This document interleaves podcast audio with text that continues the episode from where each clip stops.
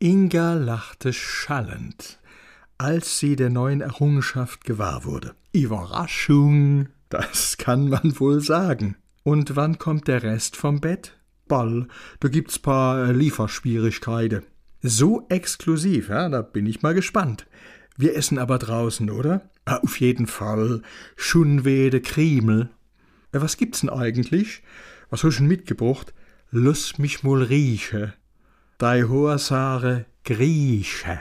Lecker. Der wacklige Campingtisch, wer Zeit, dass der Amol wegkommt, war bereits gedeckt. Zeus Teller für zwei. Ich hoffe, es wird für uns beide reichen. Oh, ich glaub schon. Und do dazu? Uzo. Für dich gerne, aber du willst noch fahren, ist mir klar. Naja, schon wegen Nolan. Inga, du musst mir nix verklären. Kein Problem. Uns pressiert nix. Schön, dass du das auch so siehst. In der Tat, das war für Inga eine neue Erfahrung. Und eine angenehme obendrein. Immer wieder musste sie sich in ihrem Leben anderer erwehren, die über sie und ihre Bedürfnisse hinweggingen.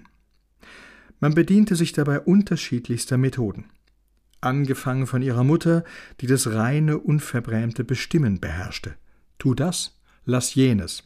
Anders ihr Ex-Mann, der ebenfalls in der Lage war, sich ihr gegenüber durchzusetzen indem er vorauseilend mit allem einverstanden war, bereit, alles hinzunehmen, alles zu erdulden, ganz wie du willst, Schatz, brachte er sie dazu, ihre eigenen Wünsche zurückzustellen, schon um ihm seine Paraderolle als ewiges Opfer zu verderben.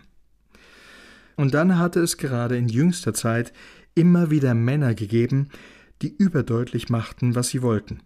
Keine Zeit verlieren. Durch die Bank Trennungserfahren gaben sie unmissverständlich zu verstehen, dass Zielstrebigkeit selbst im frühesten Stadium einer Beziehung zu den elementarsten Tugenden gehörte.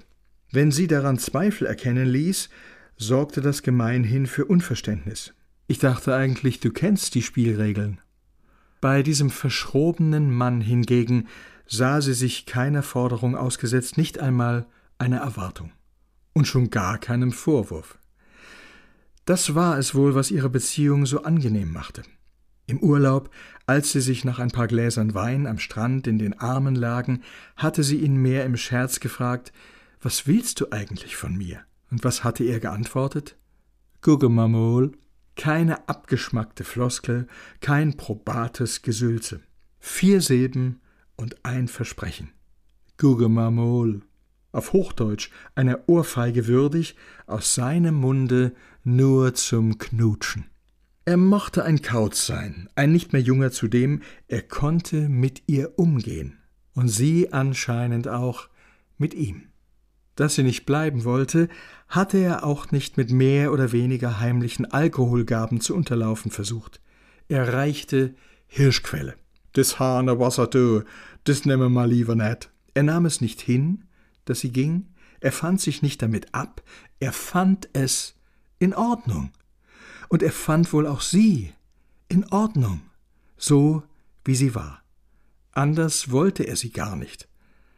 Wahrlich eine neue, eine gute Erfahrung.